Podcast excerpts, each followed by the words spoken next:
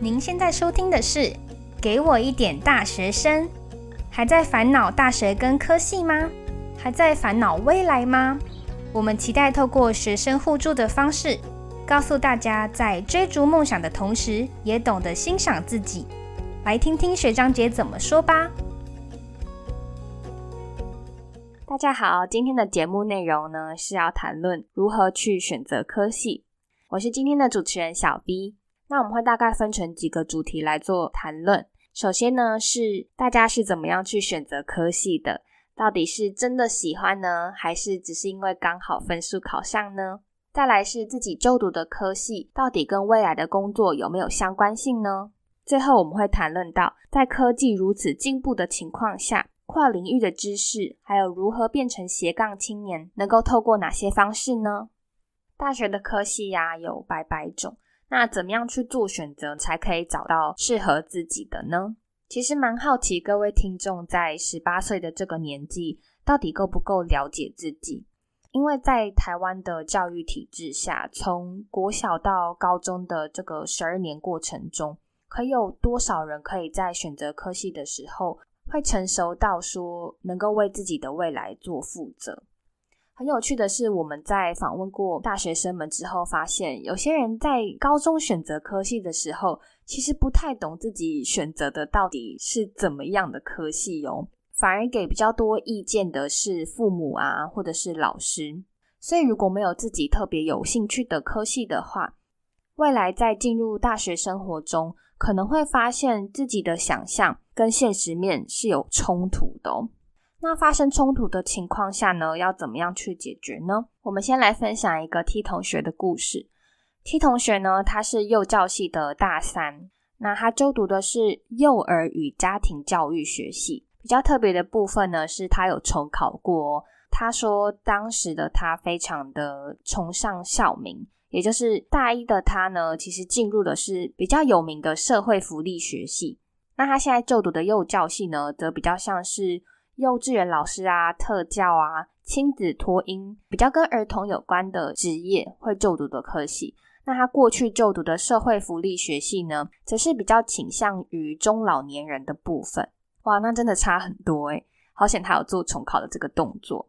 他也说到，幼教系呢需要很多的耐心以及想象力，甚至呢有时候呢需要手做自己的教具，需要很有耐心啊，不能太情绪化。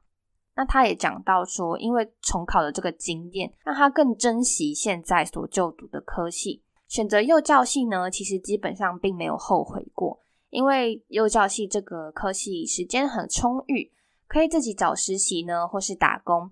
未来他的规划就是也想要考一些教程的部分，所以算是蛮有前景的哦。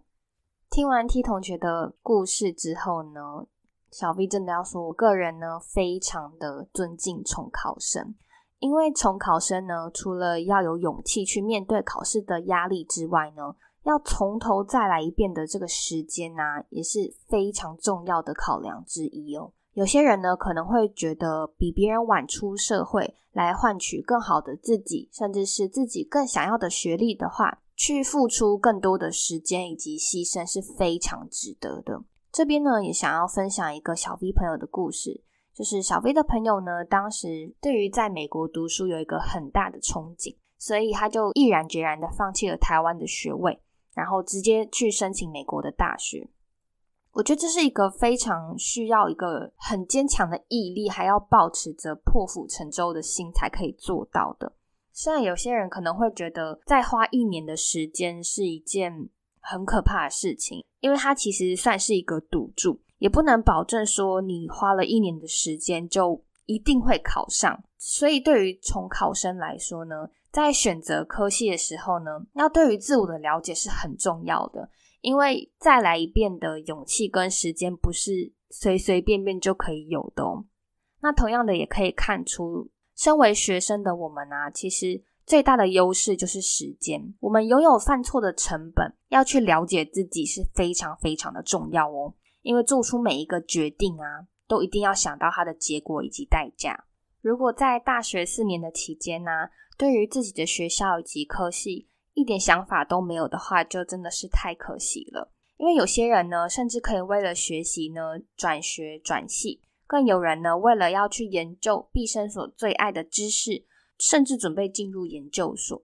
那现在的你呢，无论是毕业已久，还是准备毕业，或是要刚成为大学生的你，喜欢现在的学校吗？喜欢现在所读的科系吗？有没有想过自己的科系要如何跟未来做结合呢？那我们非常意外的就是，我们访谈的过程中啊，蛮多同学都觉得自己不太后悔所选的科系哦。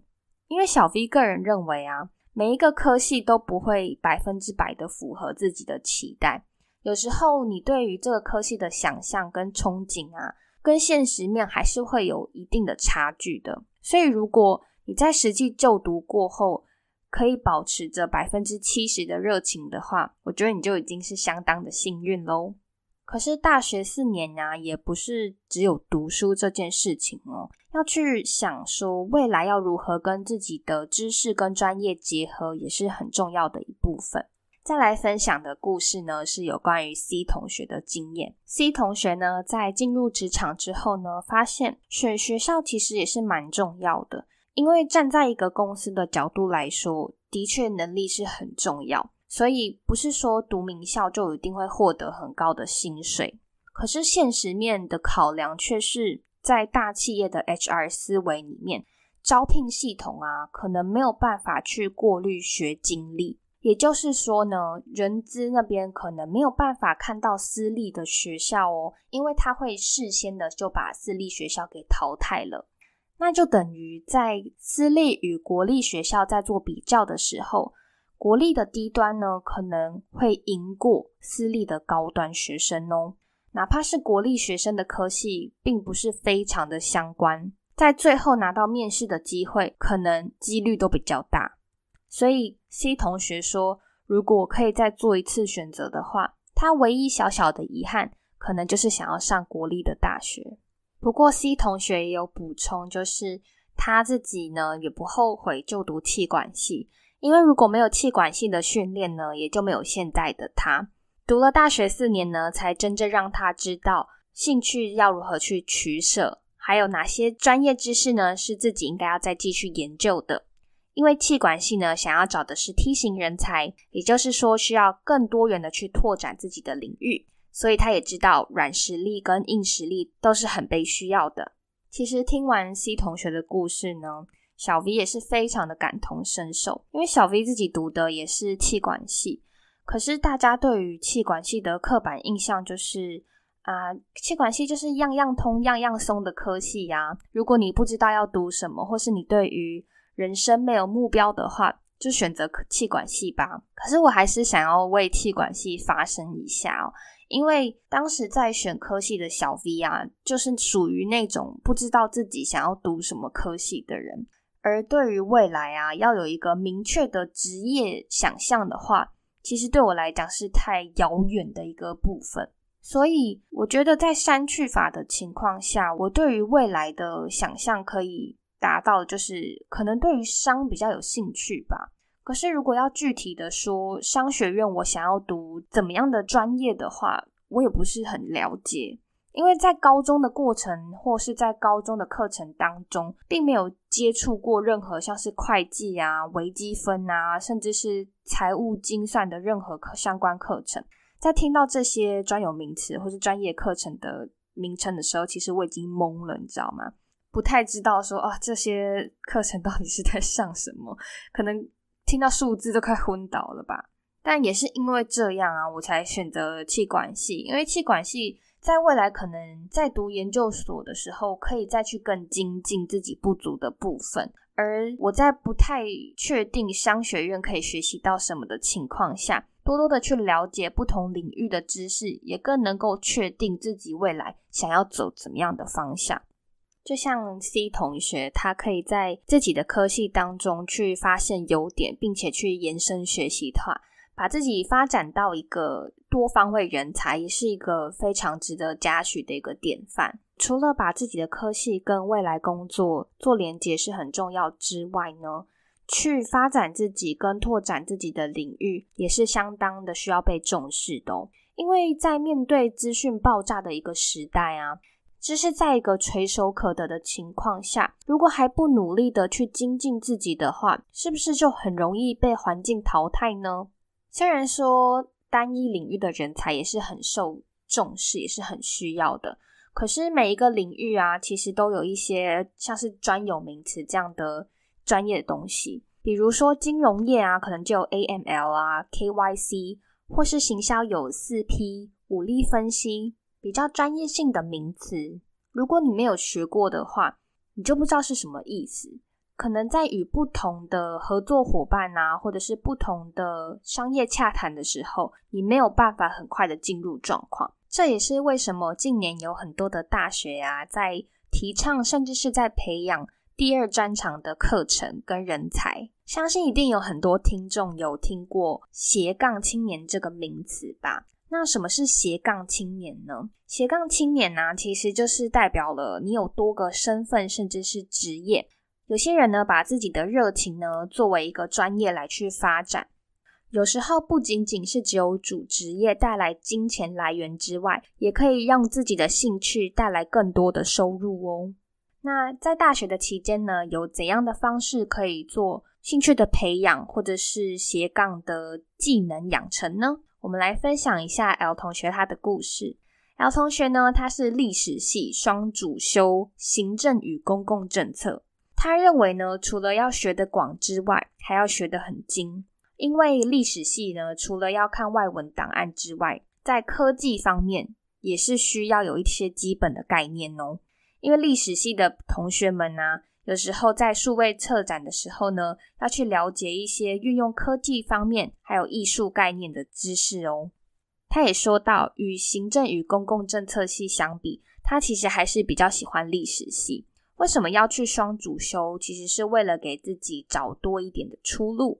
如果说有修过双主修，好像听起来还蛮厉害的。但是 L 同学也讲到哦，双主修他的学分数啊，其实比想象中的来的多很多。他除了行政与公共政策学系的学分要修之外，加上历史系的学分，总共要修两百零二学分哦。